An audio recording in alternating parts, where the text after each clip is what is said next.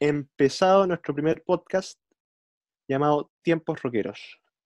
Yo soy Cristian Reinicke. Yo soy Benjamín Galleguillos y les damos las bienvenidas a este nuevo proyecto que tenemos aquí nosotros. Espero que les guste, que sea su agrado, que compartan esta grata conversación musical rockera que vamos a tener durante el tiempo que dure este podcast. Y los dejamos ahora con el primer episodio que va a tratar de la banda británica Oasis. Muchísimas gracias y démosle.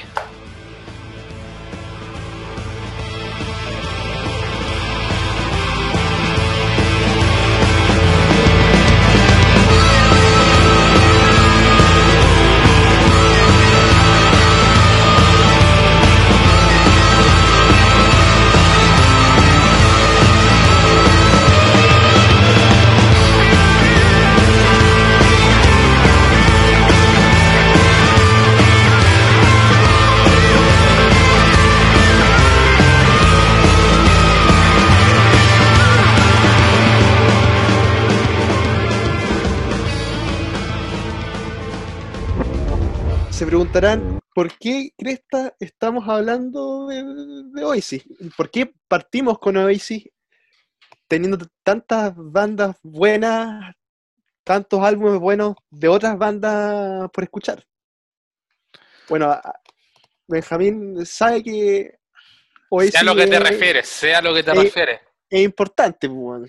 Sí, ¿y por qué estamos hablando de esto? Porque Liam, partiendo porque Liam es una entretención de todos los días para cualquier tuitero como nosotros, As you were. que tuitea mucha tamaña de weas al día.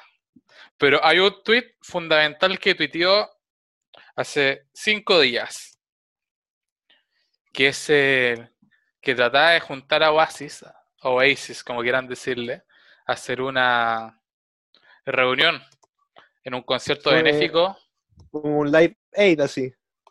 Claro. pa- Entonces nosotros con Cristian pensamos por qué no partimos nuestro podcast hablando de lo que fue esta banda y por qué es tan ansiado su retorno, siendo que se separaron hace ya casi 15 años, un poco menos. Claro. Siendo Bueno. que Oasis no es una banda muy rockera tampoco, es como pop rock. No, weón, está enmarcado dentro del Britpop, pues. Que es una exacto, especie una- de pop, weón. Una gran época de los 90. A Liam le gusta figurar que es rockero, weón, pero. Pero No, todos sabemos no, que es no, un no. Britpop noventero, Claro. pero no deja de ser bueno por eso. No, perfecto. Oye, ¿qué te parece si. Bueno, empezamos Hacemos- con la, la- hacemos un la resumen. Sí, pues me parece. Claro. Bueno, si quieres parto yo. Por favor. Bueno, esta banda fue formada en 1991 en la ciudad de Manchester, clásica ciudad de grandes artistas británicos, junto con Liverpool. Bueno, esta banda tuvo un inicio en los 91, pero no llegó a su como a su formación completa hasta por, ahí, por en 1994, por ahí. Ya que la banda comenzó llamándose The Rain, pero era compuesta... la- era ¿Mm? la banda de Liam, ¿o no? Exacto, era la banda de Liam, junto con Tony McCarroll, que era el batería, Paul Arthurs, más conocido como Bonehead, Bonehead. y Paul McGuigan, que era el bajista. Sí. Así que así empezaron a hacer conciertos en pequeños bares de Manchester, hasta que un día Noel, que era el hermano, es, es el hermano de Liam, eh, volvió un, de un trabajo que estaba haciendo como técnico de una banda, que no recuerdo el nombre, pero una banda de ribetes menores. Y ahí les di, Liam le pregunta si quiere unirse a la banda. Y ahí hay entre un mito y verdad, de que Noel les dijo, yo me uno a su banda, pero si dejan de tocar toda esa mierda que están tocando y me dejan crear a mí las canciones. Y aún- solo así nos vamos a convertir en unas superestrellas y no vamos a quedarnos en los bares de Manchester. Yo creo que debe ser verdad esa. Eh, Liam siempre lo ha negado, pero yo Yo creo que es verdad. Yo creo que es verdad, el- ¿Cómo se llama? La, la verborrea y arrogancia de estos dos hueones es impresionante. Yo creo que además, Noel, según tenía entendido, él estaba relegado a un plano secundario en la, la banda que estaba. Claro, estaba trabajando como técnico en una banda. sí, Ni siquiera era. y acá vio de, haber visto la gallina los huevos de oro, porque la banda Liam de- cantaba, o tocaba canciones a lo más de dificultad con tres acordes y, y unas letras como las pelotas. Exactamente. Entonces dijo, esta es la mía, po. Bueno, Sí, y ahí fue cuando Liam propone el cambio de nombre y se pasa a llamar, como todos conocemos, Oasis. Hay una hi- historia en el documental Supersonic, no sé si seguirá en Netflix, está en Netflix antes, que explica más. Está en, está en YouTube creo ahora también. ¿Sí? Bueno, ahí, siempre los podéis conseguir en YouTube todos estos documentales. ahí explican más o menos cómo fue el inicio de la banda, por qué Liam eligió el nombre de Oasis. Y bueno, el resto ya es conocido por todos. ¿Querés seguir tú? Sí. Bueno, Oasis tuvo, del 91, tuvo un, un tiempo de adaptación en que se fueron perfeccionando las letras, se fueron perfeccionando los espectáculos, hasta que creo que si no, no sé si fue el año 93 o 92, que dieron un, eh, un concierto en un bar, o no sé, en, en- en algún lugar del bajo mundo de Me parece Glasgow. que fue el, el 93. Eh, claro, pero fue en Glasgow, en Escocia, Sí, donde conocen a... y bueno, la historia difiere entre el productor, Liam y Noel, que todos tienen sus versiones eh, diferentes, pero básicamente este productor los ve y le dice, viejo, déjame contratarlo. Y ahí eh, va- van a ser eh, Supersonic. sí, pues y ahí parte la historia de Oasis en las grandes ligas, lanzando los primeros sencillos de su primer disco en el año 94. Pero acá tengo que primero lanza Supersonic, que creo que estuvo en el lugar 31 de las listas británicas. Sí, Después lanza Live Forever, que creo que esa llegó al top 10. Y después de, mandarse esos dos singles, manda todo el Definitely Maybe, que fue número uno en menos de una semana en Reino Unido. Y hasta, hasta esa fecha fue el álbum debut más rápido vendido en la historia de, de Gran Bretaña. exactamente. Y un Definitely Maybe que tiene canciones notables que son hitazos Sí. hasta el día de hoy día. Yo, que yo diría gusta- que, que entre ese disco y el Appetite for Destruction de Guns N' Roses son uno de los dos grandes discos debut para una banda. Ah, sí, totalmente. Aunque sean. eh, tengan características muy No, distintas. sí, pues. muy distintas, pero hablando así como álbum debut de una banda, es muy difícil que sea tan bueno tan luego. No, sí, igual tenéis que tener en cuenta que, bueno, según yo, los ingleses siempre el- han tenido un gusto por, por los pop más o menos, y co- coincide esta fecha con todo este tema del grunge y todo esto. Y bueno, Sí. el Definitely Maybe igual es un álbum rockero, con esta guitarra, es súper simplón el álbum, pero eso es lo que lo hace bueno, la, la energía y la simpleza. Sí, y sumarle las letras que escribió Noel Gallagher que son tremendas. Sí, Yo creo que mis canciones favoritas de Oasis siguen siendo siempre ese disco. De, sí. Bueno, es que, bueno, igual es un disco largo, sí. Sí, pero un disco. Igual bueno. tiene, tiene, tiene canciones Tiene canciones des- relleno. desechables, po. Eh, Shaker Maker, Married with Children.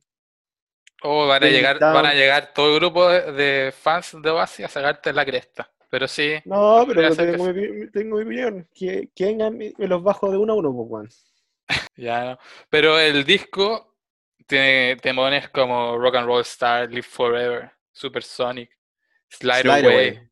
Sí. Slide Away, que siempre será mi canción favorita de Oasis. Bueno, seguimos con. Sigamos, po. Ya con que no pasó, no pasó mucho tiempo, de hecho fue un año, para que sacaran el gran álbum de Oasis, que vendió hasta 28 millones de copias en todo el mundo. Claro. Y eh, bueno, en definitiva es uno, también está, yo creo que en la categoría de los álbumes que más han vendido, que más han, han vendido la historia. pues. Exacto. Actualmente el quinto álbum más vendido en la historia musical del Reino Unido. Y hay que tener en cuenta que Reino Unido no tiene pocos pesos pesados en la música, po. Sí. Bueno, y de, de este álbum se sacan generalmente los, los éxitos más, eh, más populares de Oasis. Wonderwall. Estamos hablando de. Wonderwall. Sí. Don't Look Back in Anger. Y también son estos- Might Say, Morning Glory, Champion Supernova. Igual yo digo que le- eh, atribuyo el éxito de esta de, de estas canciones en su en sus videos, po. porque Sí, esto lo repetían en el MTV, en la época dorada de MTV, pues, los años 90. claro, cuando de los 90, principios de los 2000. ya estaba terminando la, la época dorada de MTV en todo caso, pero a- aún seguía Ah, obvio, sí, aún y, seguía. lo- y pasaban estas canciones todo el día. po. Exactamente. Oye, Bueno, pero ¿sabéis qué? A- a- me gustaría hablar un poco más del, del Definitely, o sea, el What's the Story Morning Glory, porque, E- Es tu eh, podcast, puedes hacer lo que quieras. ¿en serio? O sea, es de los dos, pero, pero puedes Ah, no, ya, hacerlo. ya, ya lo dejaste declarado acá, que es mío. Mira, acá lo que yo quería remarcar es que acá tenéis, yo, yo diría que dos, tres canciones de, del What's the Story Morning Glory son, son relativamente flo- flojas, por así decirlo, ¿cachai? ¿Cuál es, según tú? Pero Hey Now, Untitled y Cast No Time Shadow. Central 2.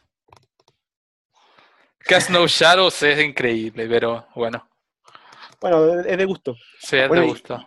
Y de hecho, creo que, o sea, yo lo- me acuerdo de, haberlo haber escuchado en un, en un documental de Oasis, creo que fue en el Supersonic, ¿Mm? en que Noel quería tirar como single siete canciones o, o algo así. po.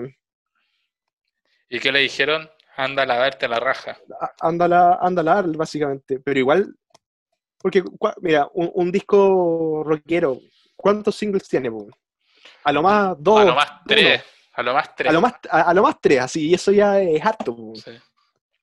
Pero, mira, sabéis que lo buscar, pero creo que eh, eh, acá se sacaron harto, por ejemplo, ¿Mm? Champion Supernova creo que es eh, single. Eh, Wonderwall es single. Some Might Say es single. Don't Look Back in Anger, single. ¿Cachai? Seis sencillos sacaron este álbum. Seis, Seis. de 12 canciones, de las cuales dos no son canciones. weón. Ahora la, Es la- mucho, la- de- de- en teoría son 10 canciones en el disco y sacaron 6 singles. Claro, porque piensa que cuando sacáis una cantidad así de singles, al final estáis comprometiendo El- la- las ventas del, del álbum, ¿cachai? Sí, pero se tenía en cuenta que en esta época los singles eh, no era tan fácil escucharlos como hoy día en Spotify. Igual tenías que comprar el single, pues, entonces igual tampoco era pérdida, pérdida. Pero te voy a comprar el álbum, po.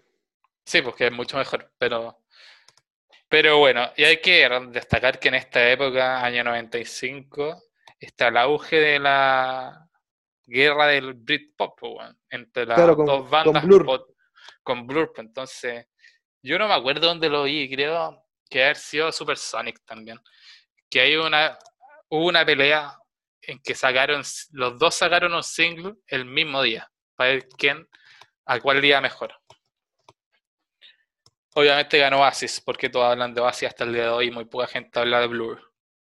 No, sí, además, bueno, esto es por la por las comunicaciones, las comunicaciones en la tele, en el diario, se, se tiran siempre que voy a mierda. Sí. Pero hay que decir que la gran popularidad de Oasis se debe también a, a la personalidad de los dos hermanos Gallagher, Bueno, son- eso, eso quería a- hablar ahora porque tenemos el Definitely Maybe, o sea, el What's the Story Morning Glory. Acá explota la banda en el mundo, los buenos se hacen ultra famosos, ultra millonarios, empiezan a hacer eh, conciertos en estadios grandes. Los buenos cumplen el sueño de el sueño suyo de poder hacer un concierto a estadio lleno en el, en el estadio de- del Manchester, Manchester City. City. Que en esa época se llamaba. Ah, ¿cómo se llamaba? El Main Road. Hay un gran, con- gran épico concierto del 96. Épico concierto, está en YouTube, de hecho. Eh, así que para el que quiera verlo, métase porque es increíble Yo- ese concierto. Yo creo que, Benja, yo creo que después podemos dejar, eh, cuando hagamos la publicación de este podcast, po- podríamos dejar un, eh, los links de todas las cosas que mencionemos, Claro, que mencionemos. completamente de acuerdo. Bueno, a lo que iba yo es que eh, con, con- con este disco los buenos explotan, se vuelven ultra ricos, ultra famosos. Bueno, y, y tenéis que pensar que estos cabros vienen de una realidad súper eh, súper ruda allá en Manchester, pues, bueno. Sí, pues, son, eh, no eran una familia acomodada. No, eran era- era- eran pobres, vamos a decirlo con, con las palabras que son. De hecho, ahí es uno de los grandes conflictos que tienen con Blur, porque Blur era visto como, como una juventud más como de la alta banda- sociedad. Banda Y en cambio estos estos estos hermanos Gallagher venían de los suburbios. po. Claro, y los buenos eran, eran mocheros, se metían en pelea, eran curados. Y bueno, todo ve- venían, vienen, ellos vienen de un contexto familiar bastante complicado. Y esto hace que con toda la plata que hayan ganado, todo esto se vuelven locos, po, se Exacto. vuelven locos. La cocaína, el copete, que el copete que ya, ya, le- ya le hacían a, a harto, yo creo que a ambas, pero con esta Con se vuelven locos, po. Sí, pues ya hay una gran historia porque después viene el tercer disco, que es el 97, y que se dice que está hecho en base a pura chela y cocaína. Sí, eso lo viste en el Supersonic también. Sí, gran documental, base, Pero- base de este ep- episodio de podcast. Eh, hay una anécdota que estos buenos estaban en, gira el año 96 y los ánimos estaban tan caldeados entre estos dos gallos que sumada la coca, el alcohol, genera una discusión entre ellos que finalmente hace que Noel le dé un panderazo a Liam. Y se separan, se separan y, y queda la cagada y tienen que tiene- prácticamente tienen, tienen, tienen que reunirlos a la fuerza po, por el, por el hecho de estar típica contractualmente separación de dos días en los que se enojaban los hermanitos. claro y más encima o sea tuvieron que volver, volver rápido porque Estaban como en buen plena abogado gira. estaban en plena gira y tenían obligación contractual pues viejo Sí, pues ya estaban a puertas de grabar el tercer disco. sí y antes de eso tenemos el MTV Unplugged po, Oh, Con gran el- historia, gran historia, gran hecho noticioso. Da- dale tú poder Ah, yo voy a contar un poco lo que sé, tampoco soy muy experto en ese tema, pero es- en esa época, fines de los 90, principios de los 2000, estaba muy de moda hacer los MTV Unplugged. Hay muchos MTV Unplugged me- memorables, partiendo por el de Nirvana, que es uno de los más épicos, el de Pearl Sí. Jam también. Pero bueno, los hermanitos Gallagher no se podían quedar atrás, pues, entonces tenían que hacer su MTV Unplugged. Bueno, esto era un show de televisión, era grabado y sacado al aire después, pero era grabado ahí, en vivo con gente. Y todo tenía, tenían ensayos. po. Y todo partió cuando en los ensayos Liam cantaba una o dos canciones y se sentaba, no cantaba, se iba de, de farra. Después llegaba el día siguiente para la corneta, cantaba de nuevo dos, tres canciones, amurra y se iba. Y así constantemente, toda la semana antes del show final. Entonces, llega el día del evento y Liam no está, po. está toda la banda, pero Liam no ha llegado. Y Liam llega una hora antes del show con la misma ropa que había estado el día anterior. Después de una farra memorable y les dice, me siento mal, no voy a cantar. y weón, claramente estaba con una caña, no estaba ni resfriado ni nada. Estaba curado todavía. Y entonces inventa que se, no puede hablar, que no puede cantar, que tiene problema la voz. Entonces, y esto faltando 45 minutos para que salieran a escena. Entonces ahí tuvo que poner el pecho a las balas Noel. Y ese es uno de los míticos conciertos en que Noel canta todas las canciones. Yo creo que ahí le sale el tiro por la culata. Le sale el tiro por la culata de Liam. Sí, un gran concierto de Noel. Yo creo que no hubiera sido muy bonito un concierto acústico de Liam Gallagher. Yo creo que ahí parte la, la idealización, weón, de Noel, de que él como artista solitario se la puede, pues, weón. Puede, ser. Y lo más chistoso es que ahí Liam podría haber sido buen hermano y no haber aparecido, pero, como era bueno para el hueveo y no se llevaba muy bien con su hermano, se fue a uno de los palcos que estaba en el teatro donde están grabando el programa. Y mientras Noel, ya enojado porque tuvo que hacer esto todo improvisado y sacar la cara por la banda, Liam en un balcón con una cerveza y fumando, gritándole cantas mal. Y con unas minas más de arriba. cantas mal, no, sabes hacerlo, este no es tu trabajo. Y no, un gran episodio, yo creo que uno de los más controversiales de un MTV Unplugged nunca. Sí. Pero como, paréntesis, como paréntesis, Liam hizo un MTV Unplugged el año pasado, tuvo su revancha. Yo no lo, no lo, he visto. ¿Qué, ¿Qué tal? Mira, es bueno. De hecho, ahora pronto, creo que el próximo mes lo va a sacar en disco.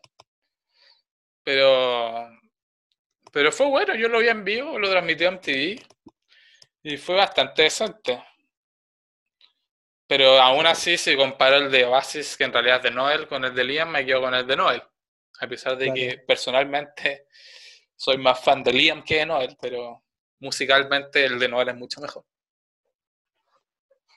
Pasemos al Be Here Now, viejo. ¿Qué te parece? Uh, disco. Muy, no tan buen disco, pero con hartos hitos, weón. Este fue lanzado. Sí. Ah, yo puedo tener opiniones encontradas contigo, weón. En el Be Here Now es un disco, o sea, es buen disco, pero venían de venían del What's the Story Morning Glory que dejó la vara muy alta. Ese es un gran problema que le pasa a muchas bandas, inclusive a los Beatles. Sí. O, el, el, caso, el, caso, más ejemplar de eso es de Pink Floyd, cuando sacan el Dark Side of the Moon. Aquí me podía ayudar. ¿Cuál disco viene después del Dark Side of the Moon? Viene el Wish You Were Here. Ah, chucha, igual un gran disco. la cagaste pelado. ya, bueno. No, pero, se, entiende el ejemplo, ¿cachai? Sí no, en verdad no sacaron un mal disco, pero les costó mucho hacer un disco después de haber hecho un disco tan bueno. Claro, y me yo creo que acá el, flujo de coca y, copete ha sido más o menos. No, sí, este, su, el auge de todo. Bueno, este disco fue lanzado en 1997, en agosto. Contó con cuatro singles, eh, cuatro grandes canciones, entre ellas Stand By Me y Don't Go Away. Grandes canciones. Don't Go Away, una buena canción, es medio cebollenta, pero. Pero una gran canción. Oh, sí, buena. Sí. Y bueno, y bueno, Here Now, y, y, las otras canciones no son, no, no son buenas, sí. Es lo que te está diciendo, tú lo estás defendiendo delante, pero. Bueno, este disco tiene un granito, que fue el disco, no sé si aún mantendrá este récord, pero fue el disco que más ventas generó en Reino Unido el primer día de su lanzamiento, vendiendo más de 520.000 copias el primer día. Y a las dos semanas ya más de 3 millones. Y el disco resultó ser un bodrio. No, un bodrio, tiene buenas canciones. Yo creo que aquí se termina la época dorada de Oasis. Claro, esto es un punto, ¿sabéis qué pelado? Esto es un, punto de inflexión, porque si escucháis los conciertos de Oasis a partir de, esta época, De hecho, creo que hay, hay, hay un, eh, hay videos comparativos en YouTube de, de Liam, el rango vocal de Liam. po. Seguramente. Y se nota, y se, se nota que acá en 98, 99 hay un bajón más o menos. Exactamente. De hecho, aquí hicieron la gira del Now, que era una parte del concierto era Noel cantando en solitario. Por primera vez, Liam no cantaba todo el concierto. Tenía un, una mini set de como cuatro, cinco canciones en las que cantaba solo Noel. Siendo que las canciones originalmente eran cantadas por Liam. Ese era el trato original. Sí, bueno, y bueno, este un, otro hito de este disco es que con el tour de este disco es cuando vienen por primera vez a Chile, Van al, a San Carlos Poquindo, ¿no? a San Carlos de Apoquindo, en marzo del 98. Debe haber sido buen concierto, fíjate. Hay videos en YouTube. En esa época los conciertos los dan, los transmitían después por la tele. El medio bootleg. Sí, pero un gran concierto. Ya era la fase final de la gira. Entonces ya estaban más o menos carreteados, pero. Pero siempre a Sudamérica la tocaba así, po. Muy pocas veces una gira ha partido en Sudamérica. Siempre llegan hechos mierda. Sí, es verdad. Bueno, de este disco yo rescato o destaco Stand By Me, que yo creo que es el hitazo del disco. Do You Know What I Mean, una gran canción también. Don't Go. Away y una que es un placer mío nomás, que a nadie más le gusta, la canción All Around the World, Oh, que tiene lo mejor de esa canción el videoclip, que es como una parodia o está inspirado en Yellow Submarine de los Beatles.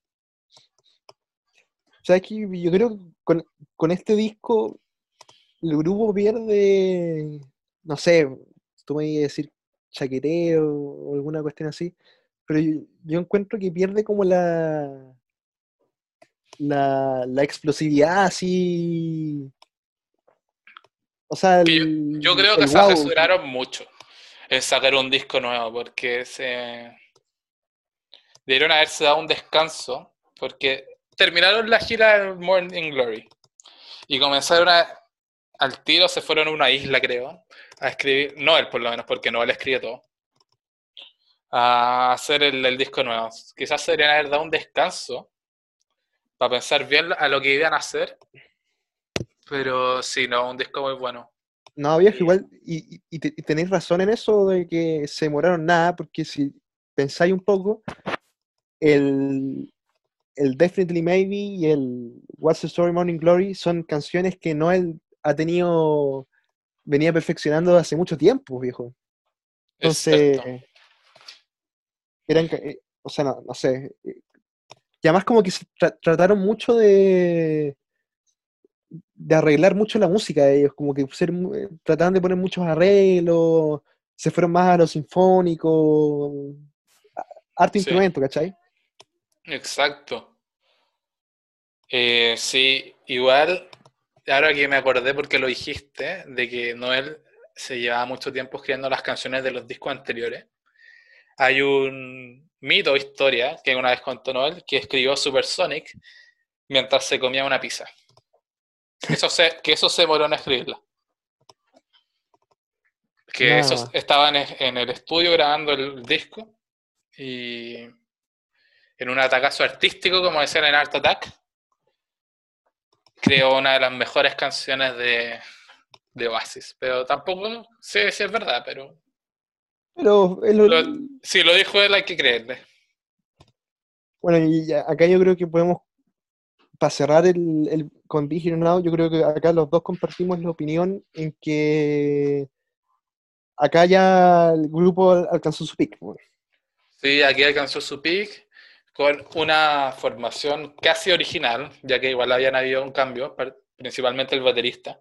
El baterista lo, lo- lo cambiaron al tiro. Al segundo por- disco, porque según disco. Noel, eh, no, no se la podía con las canciones nuevas, que era demasiado básico.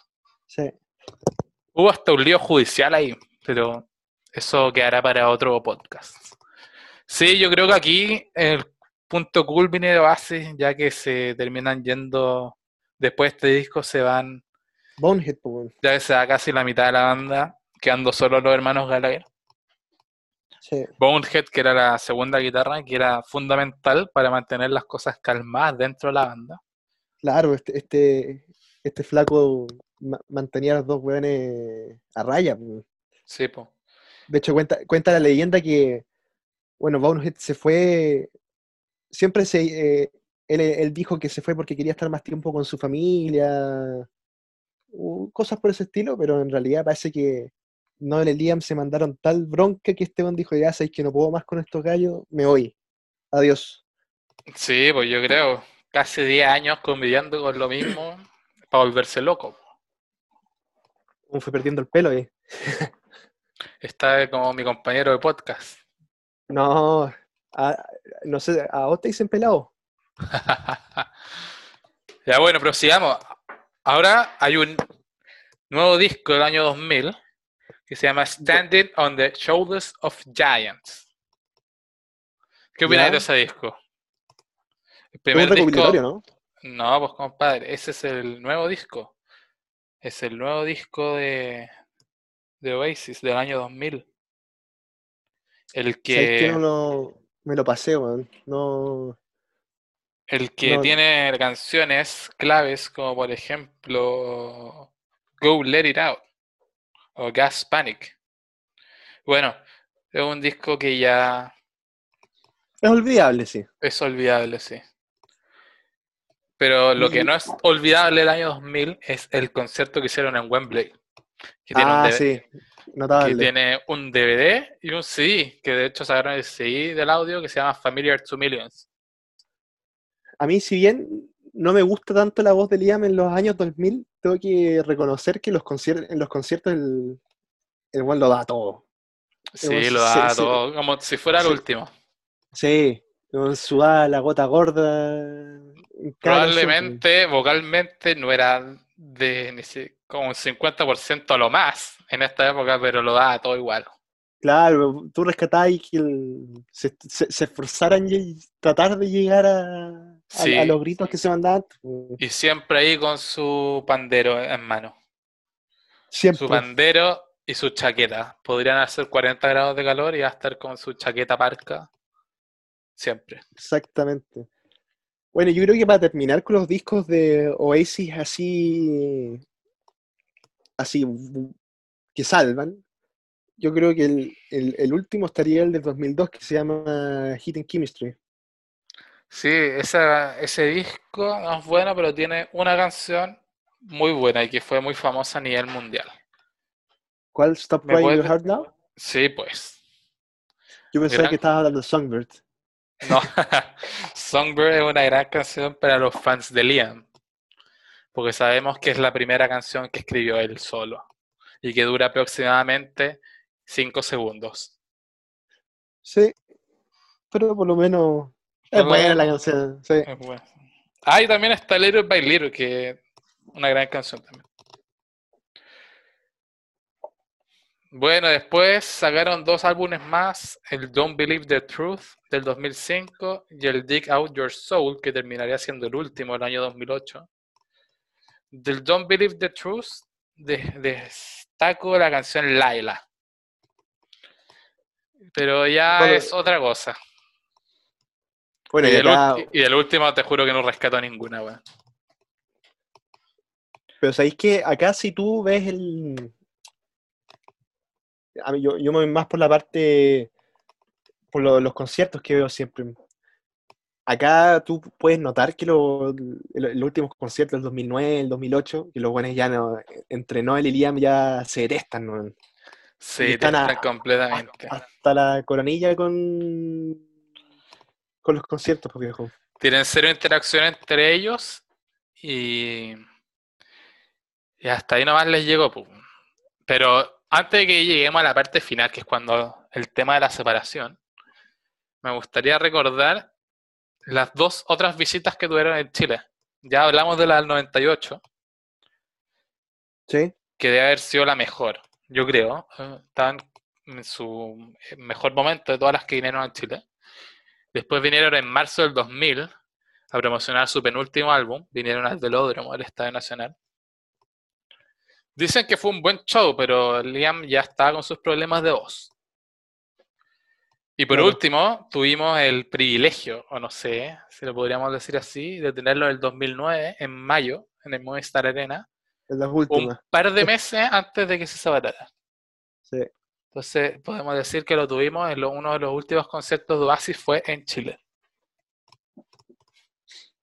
Concierto que fue transmitido por la radio, hay unos videos en YouTube bastante buenos. Bueno, no Pero- vocalmente, pero tenía un buen setlist de canciones. Bueno, siempre um, est- estos gallos igual se han dado. No, bueno, creo que ahora Liam leí una entrevista de, de hace tiempo, donde se nota mucho más humilde, decía, porque antes tú decías, los buenos se comparaban los Beatles, decían que eran la mejor banda rock del, del, del Sí. mundo. Y ahora tú decís, o sea, tú, tú ves las entrevistas de Liam y el buen dice, puta, Oasis era una banda regular con algunas buenas canciones, pero tenía or- otro repertorio de bodrios musicales. Y Claro. eh, me gusta esa sinceridad, pero generalmente cuando estos gallos estaban en conciertos se preocupaban de, de dar un buen show en general. Sí, eso es muy de- destacable porque siempre se debieron a los fans. Eran muy pesados con la prensa rosa de la época, más allá, más encima de allá en Londres, eh, la prensa de farándula, weón, ahí en todas las esquinas. Siempre fueron muy pesados con ellos, pero con los fans siempre tuvieron su respeto. Siempre Sí. supieron que gracias a los fans eran lo que eran. Eso Bueno, destacable hasta el día de hoy. De hecho, Liam hasta el día de hoy comparte mucho con sus fans a través de sus redes Eh, en, sociales. en en Twitter. Yo creo, que, Responde, responde a varias gente, le responde todos los días. yo creo que el, el sueño de, de los otros dos es que algún día No le- nos responde. nos responda un Twitter. Sí, ojalá algún día. El que no Bueno, es. y- eh, sigue, sorry. No, no, de tal no. Que Noel se ha ido alejando más. Noel siempre ha sido más retraído, más pesado con la gente. Sí. Bueno, a lo que iba es para ir terminando ya con, con la historia en general de la banda y si puedes hablar un poco acerca de la... Yo, yo sé que hubo un incidente, no, no sé qué fue exactamente, en que parece que, no sé si pelearon por la, la paternidad de una de las hijas de Liam o algo así, algo raro fue, pero fue por... a- a Ah, cuando se es- separaron. ¿Por qué se separaron eh, directamente? man? Yo no sé la historia muy bien. Sé que sucedió en París el año 2009.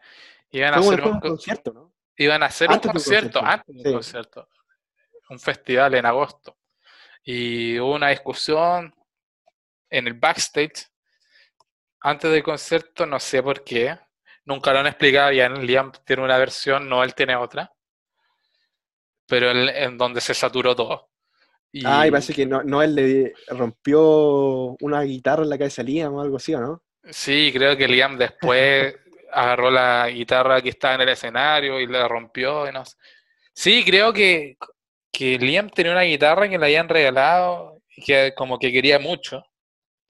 Y creo que Noel se la rompió, algo así. Bueno, una discusión de ribetes mayores. Bueno, el, el- La- el eh, punto es que El punto es que lo peor es que fue antes de un concierto, había gente esperándolo Sí. para verlo y se informó que el concierto se cancelaba, deben haber inv- inventado algo en el momento.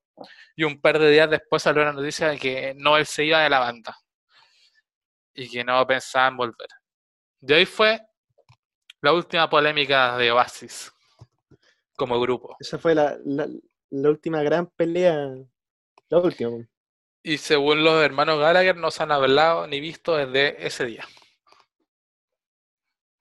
Imagínate para la vieja estos jóvenes que sí debía Sí, tener que lidiar con estos dos energúmenos, man. Te creo, debe ser terrible para la pobre señora. Señora que ahora debe estar en cuarentena en su casa de Manchester. Sí.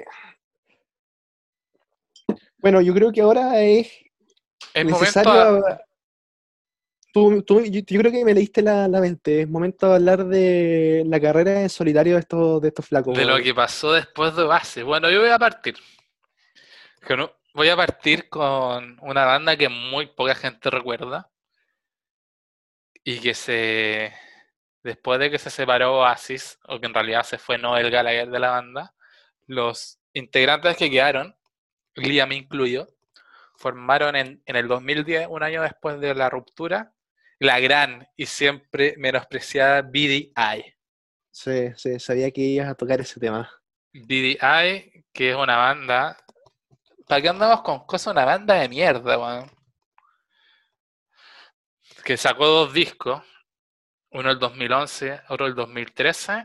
Nadie se acuerda de ellos, pero Y yo creo que lo, como lo que más destaco de BDI es que tuvieron una participación nefasta en la apertura de los Juegos Olímpicos de Londres 2012. ¿en serio? Sí, en donde Liam trató de cantar Wonderwall, pero no sé si su voz no lo acompañó ese día al escenario o le cambiaron el tono de la canción porque puta que cantó mal. Sí. Si comparamos que también en esa en esos Juegos Olímpicos un poco antes o un poco después tocó Paul McCartney, weón. Y me ponen a Liam Claro, Gallagher weón. hecho mierda cantando Wonderwall. Bueno, Pero el, bueno. el hecho, el hecho es que acá Liam, eh, eh, yo creo que el periodo en que rompe eh, Oasis, yo creo que más tardar el 2016, 2015, este weón igual de, de haber estado en un periodo de crisis, weón. Porque Sí, igual, eso, eso lo queríamos tocar, pero déjame terminar de hablar de BDI, pues viejo. pero ¿a quién mierda le importa BDI, weón? Mira, de BDI hay grandes canciones rescatables, como The Roller, Soul Love y Four Letter Word. Canciones que nadie conoce, pero que un acérrimo fan de Oasis las tiene que escuchar sí o sí.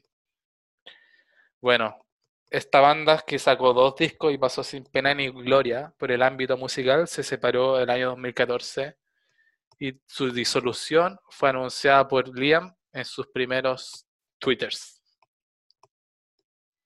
Claro, y ahí, ahí lo que es lo que iba yo. Yo creo que este banda debe haber entrado en un estado de crisis, porque igual el haber estado en Oasis de haber provocado una megalomanía este weón inmensa y pasar de Sí. estar en el foco a estar minimizado, pues, weón. Y Sí, pues. al final, al final de cuentas, Liam tenía la voz nomás, pero el weón no, no era un multi-instrumentalista como Noel, el weón no sabía componer prácticamente. Entonces el se vio en un, Exactamente. vacío, en un vacío que le costó mucho llenar, weón. Mira, me gustaría entrar más de lleno en eso, pero en un ratito más, porque quiero hacer una comparación temporal. No me quiero adelantar tanto en el tiempo. Mira, ya habla- habiendo hablado de BDI, nos toca hablar de los famosísimos Noel Gallagher High Flying Birds. Que estuvieron hace poco en Concepción. Exactamente, granito para la música penquista. Y bueno, esta banda se forma casi que en paralelo con BDI. Se formó el 2011. Y que sabéis que fue un comienzo bien bueno. Es que no, no, los no es- primeros dos discos de esta banda son bien rockeros y bien buenos. sí, Yo no sé qué le pasó entre medio que se transformó, como diría Liam en sus twitters, en un cosmic pop malísimo. No, claro, es que ¿sabéis que este weón también eh, Noel, según tengo entendido, también es un gran fan del, rock progresivo, pues. Entonces, tenéis canciones en el primer álbum de los High Flying Birds que son muy buenas, que tienen al- algún tinte de rock progresivo incluso, pero que después pasa, el se va muy en, eh, la bola tratando de buscar un, estilo que le acomode, por así decirlo, que lo hace pésimo. Sí, empieza crear nuevos estilos muy raros. Bueno, los High Flying Birds, para no hablar tanto de esto. Ah, una cosa que se me quedó en el tintero es que BDI vino a Chile. ¿En serio? Sí. Así que BDI creo que vino el año 2012 o 2000. No, sabéis que nadie pesca esta banda, bueno, no te podría decir cuándo vinieron, pero ¿Y dónde hicieron el concierto? ¿En Espacio Riesgo? si no me, si no me equivoco fue en el Teatro Sí. Ah, Ya bueno, la- volvamos a los High Flying Birds. Bueno, sacaron, tiene tres discos hasta la fecha, un par de long plays, de los cuales destaco de los discos el primero, que se llama Galla- Gallagher, High Flying Birds, del 2011, el Chasing Yesterday del 2015, y el para mí el más malo de todo lo que ha hecho los Gallagher, inclusive peor que BDI, el Who Built the Moon del año 2017. Sí, es re malo ese disco. Ese disco, está- yo creo que es una inspiración de hacer algo Pink Floydiano, weón. Pero el peo sí. Obvio. Bueno, los High Flying Birds han venido a Chile en cuatro oportunidades. El 2002 hicieron su debut en el Teatro Caupolicán. Vinieron al Lollapalooza en el año 2016. El 2017 volvieron a Chile, pero como teloneros de YouTube. Y por último, vinieron en el 2018 al Velódromo del Estado Nacional y hicieron un concierto en Concepción, el Manchester de Chile. ¿Algo más que agregar de los High Flying Birds? No, ahora me gustaría hablar de la carrera solista de Liam, que igual es, es bien rescatable. Es una gran, es una gran carrera, weón. Para mí, que Porque soy fan de Liam. Porque como, como dije anteriormente, este weón estuvo en, yo creo que un, un abismo que le costó bastante. Tuvo una gran crisis. Porque tuvo no una tenía gran voz, el weón perdió la voz, no sabía escribir, no sabía tocar. Claro, de hecho hay un documental que, oh, se me olvidó el nombre. Ah, se llama As It Was, Ah, sí, sí, que, sí. que narra como su vuelta a la música. Y sí, el weón cuenta a su esposa que estuvo en una... Estaba como con depresión, le costaba hacer las cosas. Y que fue una, fue una... Desde que terminó BDI el 2014 hasta que volvió el 2017 fue, fue bastante complicado. Pero De hecho, hay unos videos de como el año 2015 en los que está Liam en un bar irlandés de mala muerte tocando alrededor de una banda de abuelos canciones. De hecho, una canción que sacó en el disco primero de solista. Búsquenlo en YouTube si pueden verlo. Ahí, bueno, como dije, como dijimos, vamos a tratar de subir todo lo que to- todo lo que Hablemos. mencionemos acá, po. Bueno, parto un poquito con Liam de solista para que lo, lo agarréis tú después. Mira, Sí.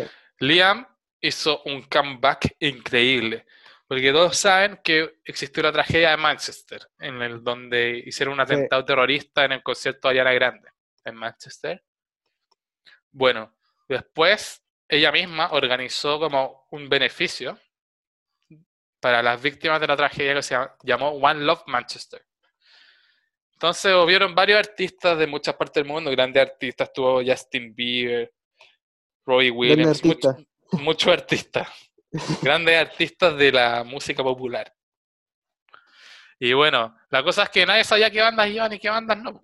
Entonces ya casi al término del show, que duró como tres horas y media o algo, salió Liam en, en compañía de Coldplay a cantar su... Creo que cantó tres canciones. Cantó Live Forever. Sí, Cantó Live Forever, cantó Rock and Roll Star y cantó Wall of Glass, que era su, su primer single. Sí.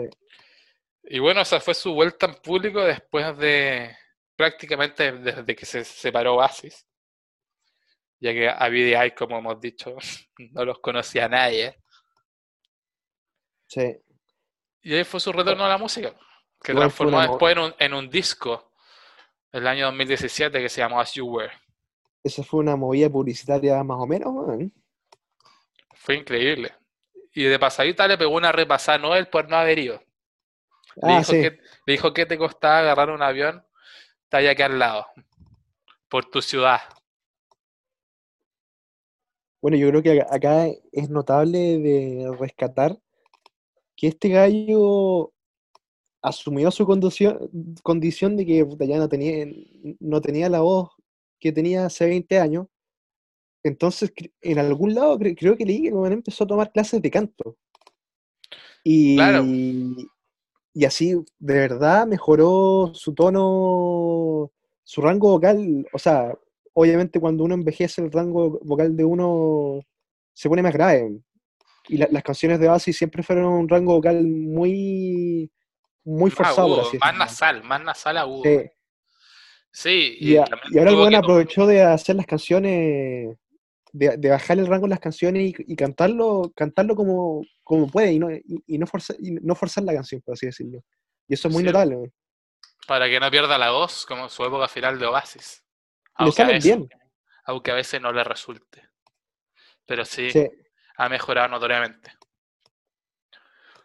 De hecho, uno de mis artistas favoritos del momento son las nuevas canciones que va sacando Liam Gallagher.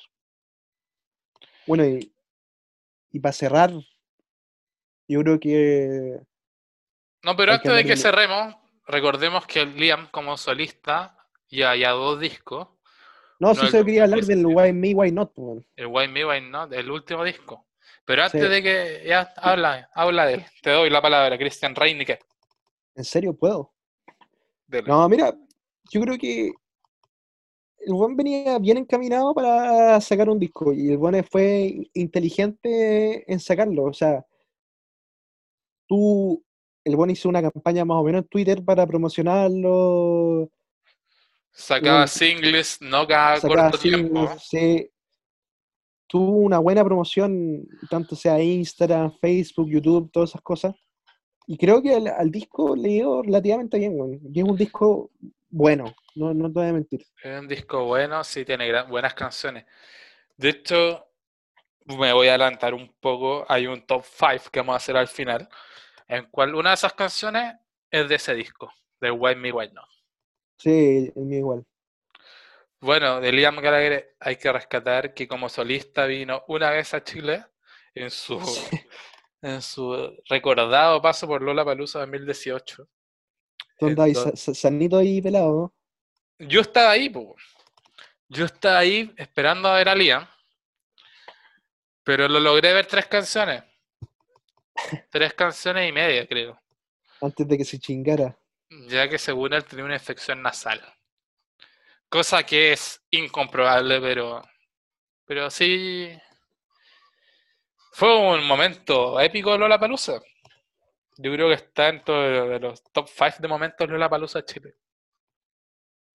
Sí. Bueno, Pero ¿tienes algo más? sigo esperando que venga con la gira nueva. Lástima Sí. que, la- que el coronavirus nos tenga encerrados a todos, pero espero Oye. que se haga un tiempito para venir a Sudamérica.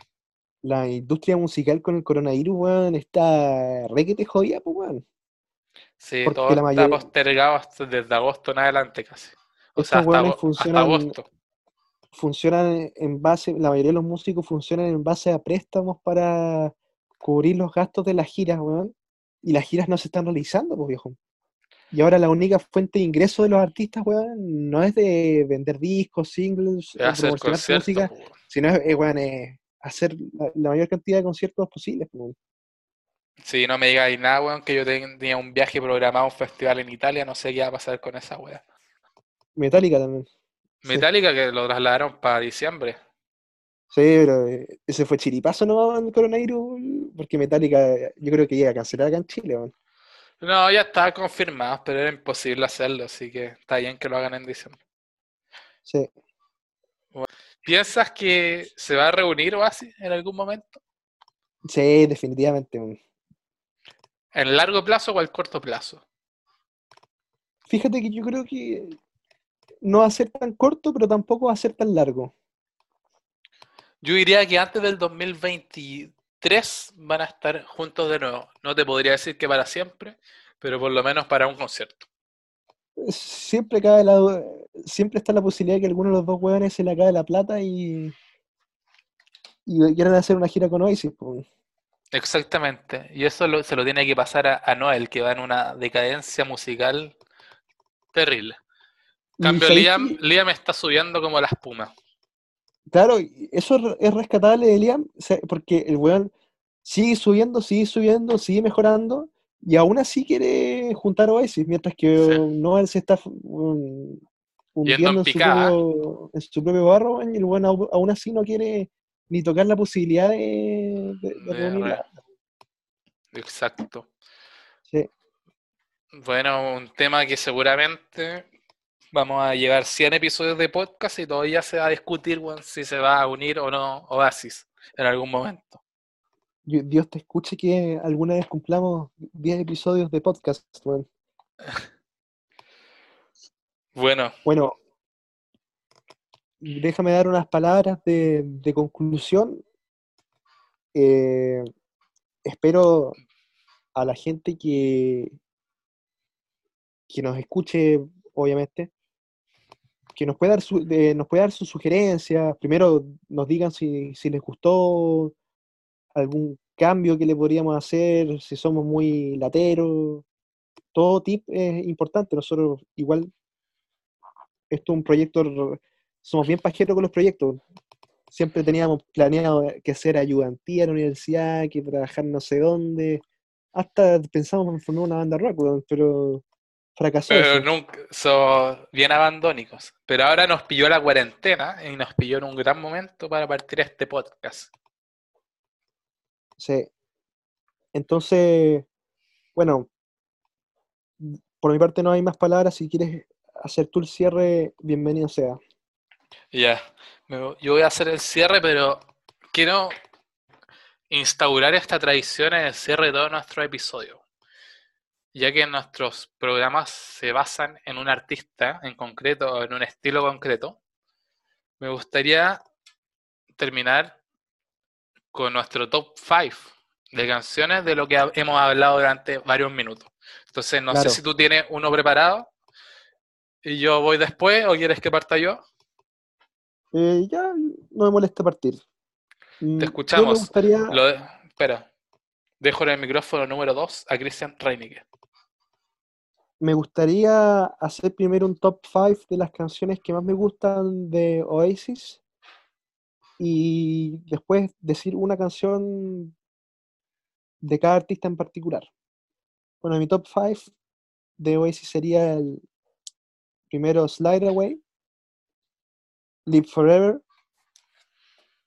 Champagne Supernova, Songbird y A Wish. ¿Ya? Y del Liam me gusta una canción del último álbum que se llama Glimmer. Ah, en serio, gran canción. No Sí, sabía que buena canción. Y de Noel de los High Fly- eh, Flying Birds, la, el primer álbum me gusta una canción que se llama Everybody's on the Run, que la encuentro bastante buena y de bastante calidad. Bravo, gran top 5 te mandaste. po. De hecho, se repiten varias que tenía yo pensadas. Pero ahora lo voy a hacer yo el mío. Con respecto a las canciones de Oasis, mi top 5 parte con el número 5, Supersonic. Clave canción. pa- Para todo aquel que escucha Oasis. Sigue con Don't Look Back in Anger, que se convirtió como un himno en las tragedias. Eh, en número 3 tengo Rock and Roll Star, que creo que muestra como el ADN de la banda. Creerse una estrella de rock. Es buena canción. Y, es Y bueno, mi- las primeras dos, yo creo que es fácil. El número 2, Sleep Forever. Y el número 1, Slide Away, por lejos, mi canción favorita de Oasis. Y haciendo la acotación a sus carreras como solistas, de Noel destaco If I Had a Gun, que es una canción bien lentita, pero que la letra es bastante poderosa y buena.